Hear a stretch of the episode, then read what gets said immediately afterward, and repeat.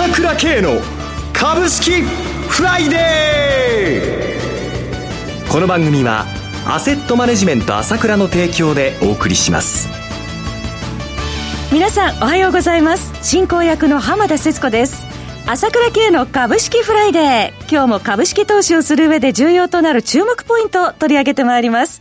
パーソナリティは、アセットマネジメント朝倉代表取締役、経済アナリストの朝倉圭さんです。朝倉さん、おはようございます。おはようございます。よろしくお願いいたします。ます。さて、今週一週間、どのようにご覧になっていらっしゃいますでしょうか？そうですね、えー、やっぱりちょっと頭が重くなってね、はい、えー、ニューヨークの方も4日続落、うん、日経平均も続落という形になってますけれどもね、はい。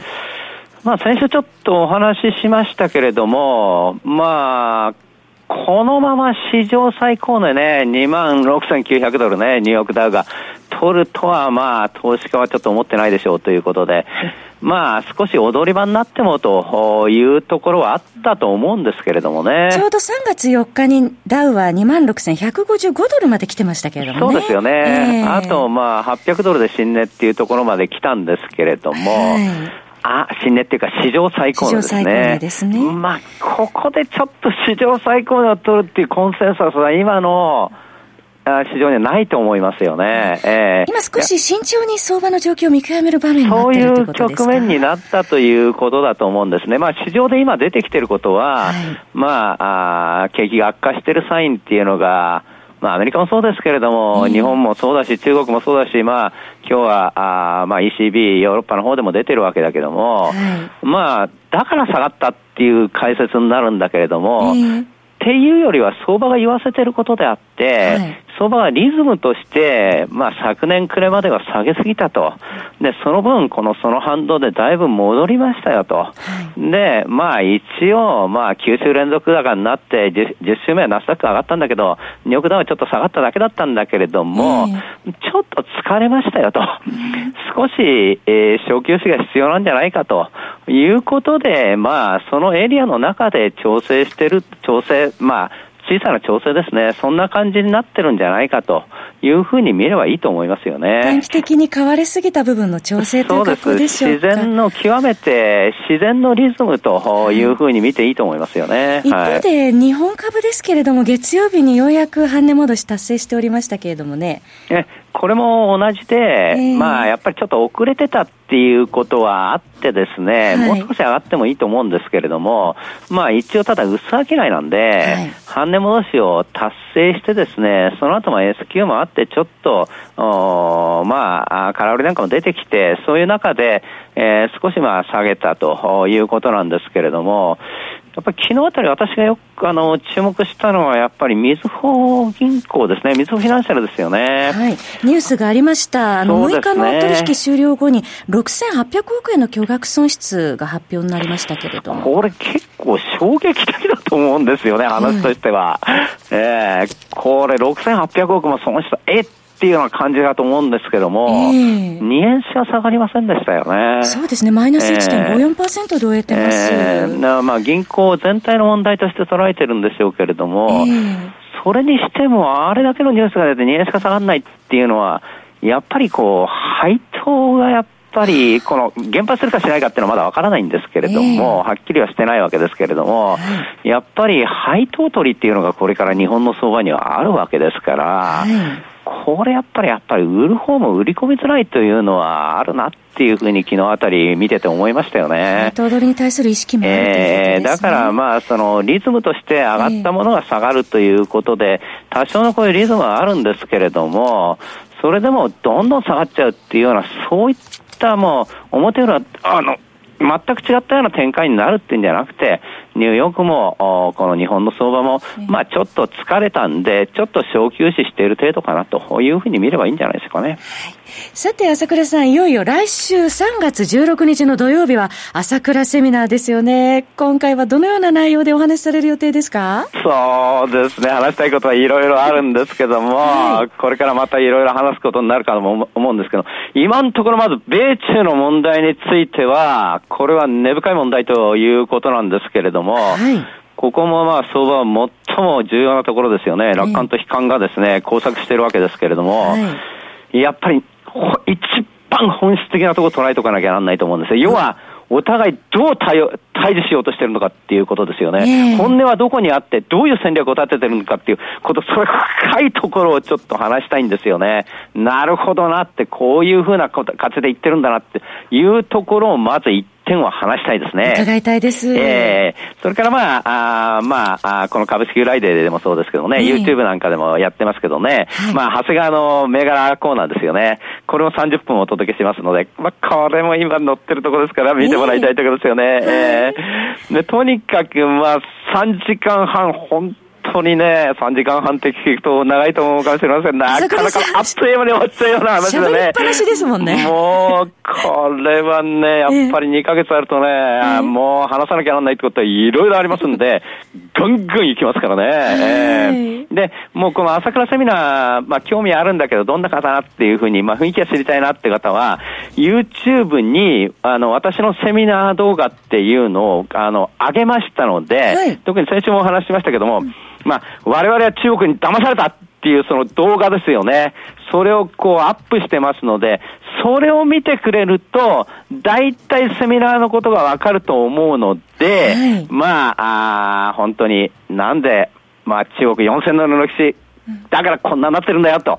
いうことだったんですけれども、それで感じがわかると思うんで、えー、見ていただければと思いますよね。席まだあると思いますので、ぜひ、えー、お越しいただきたいですね。朝倉セミナーは3月16日来週の土曜日、東京大手町にて開催いたします。参加料金は1万3000円です。お申し込みは株式会社 ASK1。ASK はアルファベットで ASK。1は数字の1です。ASK1 のホームページ、またはフリーダイヤル0120-222-464。0120-222-464までお問い合わせください。それでは CM を挟んで朝倉さんに詳しくお話を伺ってまいります。鋭い分析力で注目を集める経済予測のプロ、朝倉慶。日々のマーケット情勢や株式情報、個別銘柄の解説を、朝倉本人が平日16時、メールでおよそ7分の音声を無料で配信中。株の判断に迷ったら朝倉慶。詳しくは、アセットマネジメント朝倉のウェブサイトへ。本日の市況解説無料メールマガジンにご登録ください。アセットマネジメント朝倉は、証券取引、金銭有価証券の予託、貸付行為は行っておりません。また、情報提供する金融商品のお取引では、相場変動などにより損失を生じる恐れがあります。取引説明書、契約締結前交付書面などを十分にお読みいただき、ご理解の上お取引ください。金融商品仲介業者登録、関東財務局長金中第605号。さて、今マーケットでは世界的な景気減速懸念が強まってきているのですけれども、朝倉さん、ECB、えー、今回ですね、年内の利上げを諦めて、新たな資金供給策発表しました。こちらに関してはどのようにご覧になっていらっしゃいますか？そうですね。えー、まあ、ある程度予想されていたことではあるんですけれども、はい、まあ、だけども、現実的にですね、昨年の暮れに、はい量的緩和終了したばっかりじゃないですか。そうですよね。えー、要はこれは引き締め方向に入るぞということだったわけですよ。えー、3ヶ月経ってないわけですよね。えー、だけども今回は、新たな資金供給をやるっていうわけですよ。はい、これ緩和ですよ、はっきり言うと。うん180度変わっちゃってるじゃないですか。方向ですね。政策が。はい。まあこれ、アメリカもそうなんだけれども、中国もそうなんだけれども、まあ、これは世界的な一つの流れではあるんだけれども、はい、我々が見なければならないところはどういうところかっていうと、うん、今、こう相場が下がりましたって、ニューヨークなんで今日下がったんですかって、いやいや、ECB がこういうふうに景気が悪いってことを発表したからです。ああ、そんなに景気が悪いから下がるのは当たり前だなと今のニュースだと我々はそう思うわけ。はい、今、直感的なニュースだと。ええ、ところが、1週間前と2週間前は全然違っていて、悪いニュースが出ても、政策が出るんだっっていうことに対してフォーカスが言ってたわけですよ。悪いニュースが出ました。ね、だけども、今度はアメリカ政策を変えていきますよと。えー、えー、そこにフォーカスがいって期待感で上がってたわけですよね。はい、だから今度は ECB だってそういうふうに資金供給しますよということを言ってるわけだから、そこにフォーカスを当てれば株は上がるっていう雰囲気になるんだけれども、えー、要するに今の状態ってっていうのは、こう、そういうふうに景気の良し悪しっていうのは出てくるんだけれども、先ほど言ったけれども、は、あの、反発をずっとしてたので、相場がちょっと疲れたんでこういうふうになってきたので、まあこういう、あいわゆるその、景気が悪いっていうことが前面に出てしまうというようなイメージを持っているだけで、はい、情勢はあまり変わってないんだなということなんですよ。例えば今日1.7から1.1に、あの、ユーロ圏の 成長見通しを変えたんだけれども、修正でした。まあ、こんなものはもう1ヶ月前にドイツが0%に、はあ、成長率がなってしまいました。イタリアが2期連続マイナス成長になりましたというところで織り込まれていることなんですよ。はい、えー、だからここ今出たからって言っても、これは自然の流れで出てきていることで、多少そのちょっと緩和の方向が大きかったハドハ的だなというのがあって、ユーロ安になって円高になってて、ちょっと日本の相場に跳ね返ってくるんだけれども、はい、この辺は一応、その、もう出てることの範囲内のことなんだよというふうに捉えるべきだと思いますよね。予想の範囲内と。え予想の範囲内っていうか、それがニュースの出方でいろいろそういうふうに我々感じ取ってるんだなというところを相場と一緒にこう見るべきだと思うんですよね。見極めていかないといけない時期ですね。そういうことだと思うんですよね。えー、で、やはり日本の相場を見てもですね、はい、直近でね、やっぱり下がるっていうふうに、ああ、下がっちゃったって思うかもしれないけれども、最初の段階で言ったけども、はい、あれだけみずほのニュースが出ても、出ても2円しか下がらなかったわけですよね。で、えー、この今週の流れは特に激しかったわけなんですけれども、時給動向いかがでしょう？これが空売りがまたポンポンポンと増えてるわけですよ。はい今週が特に面白いんですけれども、週始めは、まあ、半値戻しをしましたよね。ええ、その時に空売り比率が59日ぶりに40%割れて39.9になったわけ。11月以来。そう。ええっていうことは買い戻したわけですよね。これはちょっと配当もあるし、売っててまずかったってことで買い戻して、まあ、あ半値戻し、それ以上まで行っちゃったわけだけど、2万1800円台まで行っちゃったわけだけど、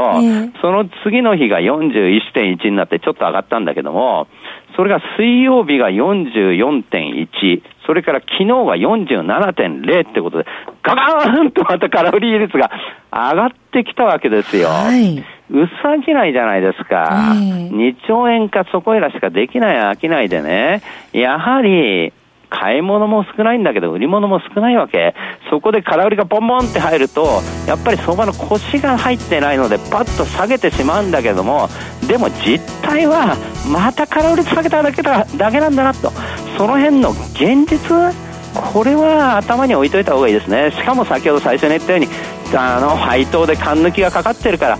それほどまだこの直近で下がる相場じゃないなというふうに普通に考えてればいいと思いますよ。過度な弱気は必要ないということですね。そうそう自然な動きだなというふうに思ってればいいと思います。上げすぎだからちょっと調整なんだなっていうことですね。お話はアセットマネジメント朝倉代表取締役経済アナリストの朝倉圭さんでした。私朝倉慶が代表してます。アセットマネジメント朝倉では SBI 証券楽天証券証券ジさんウェルスナビの口座開設業務を行っています私のホームページから口座開設をしていただくと週2回無料で銘柄情報を提供するサービスがあります。ぜひご利用ください。それでは今日は週末金曜日。頑張っていきましょう。この番組はアセットマネジメント朝倉の提供でお送りしました。